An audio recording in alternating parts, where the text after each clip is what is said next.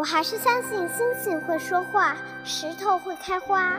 穿过冬天的风雪和夏天的木栅栏，你终会抵达。喜欢的歌，静静的听；喜欢的人，远远的看。谁的错？谁来的？我喜欢你。人为什么要爱好？因为蠢。爱对了是爱情，爱错了是青春。青春如酒，成长正酣。文字女巫饶雪漫，用声音拥你入怀。喂，我是雪漫。大家好，这里是雪漫电台，我是雪漫姐的编辑轮仔。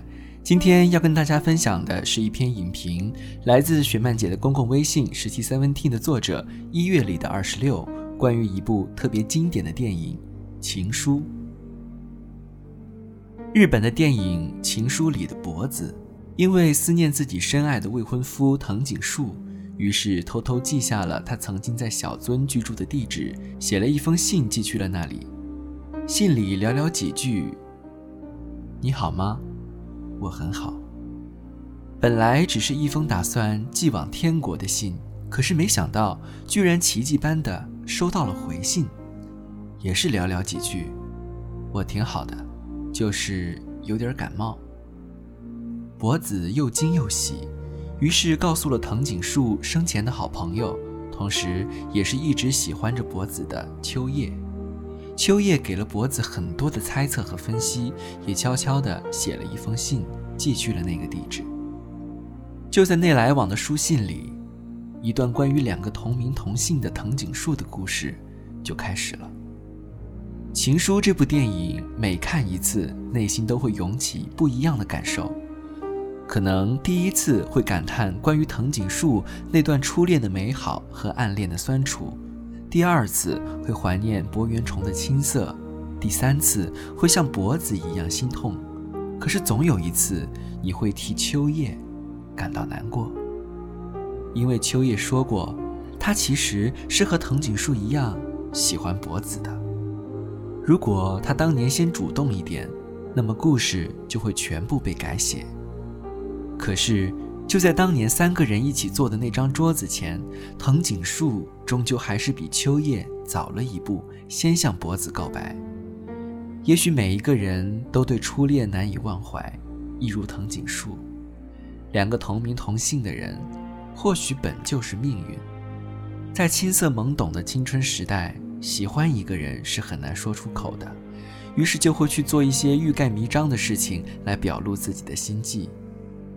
从山坡上骑车冲下去挡住藤井树的路，把纸袋套在藤井树的头上，一遍又一遍地写着藤井树的名字，靠在窗户边看书时，偷偷看着坐在书桌前的藤井树。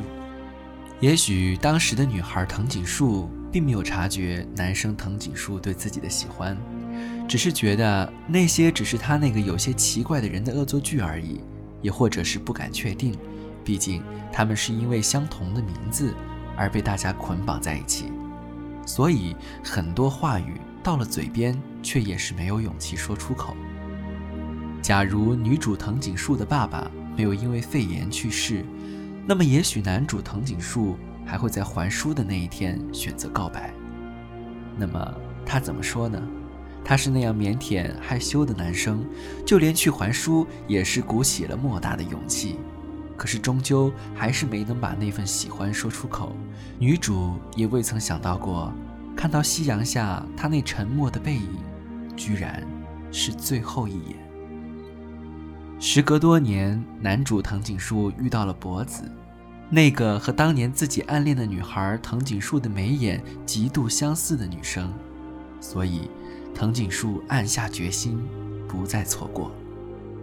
可是，在向博子求婚的那天，藤井树一如当年怯懦犹豫，反而是博子先说了结婚。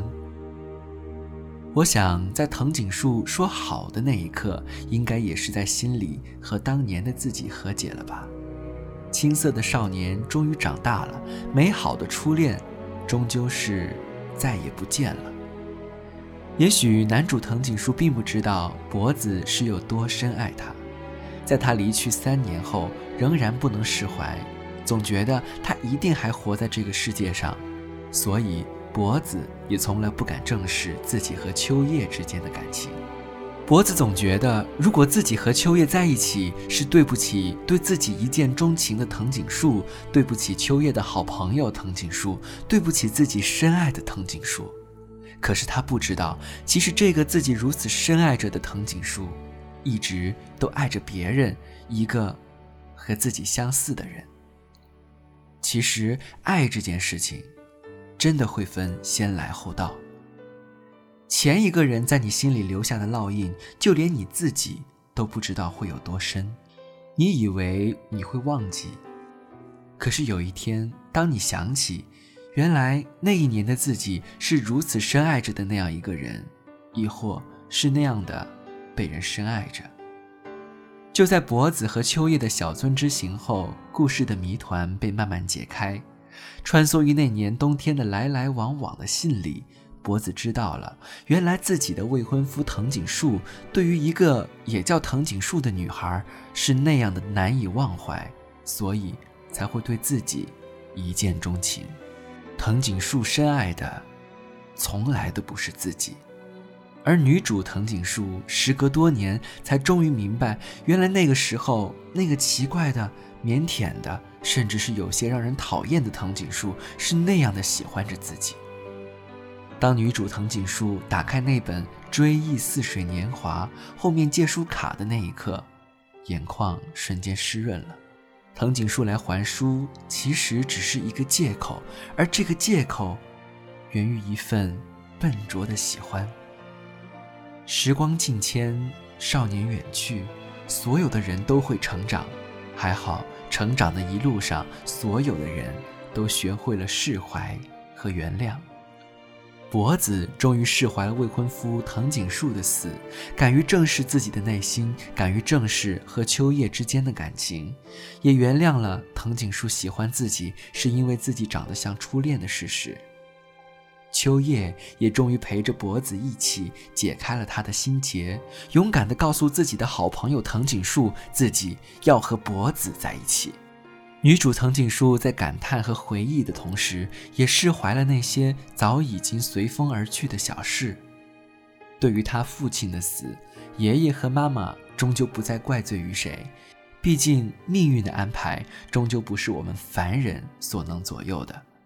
与其好奇，与其埋怨，与其逃避，还不如珍惜眼前和爱的人在一起，一起过好当下的日子。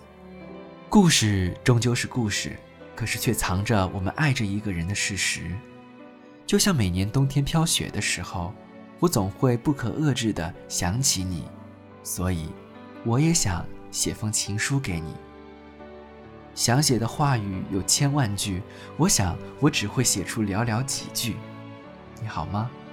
我很好，因为在没有你的日子里，我在努力勇敢地活成更加真实的自己。愿我们的后来。都有更好的故事可以讲。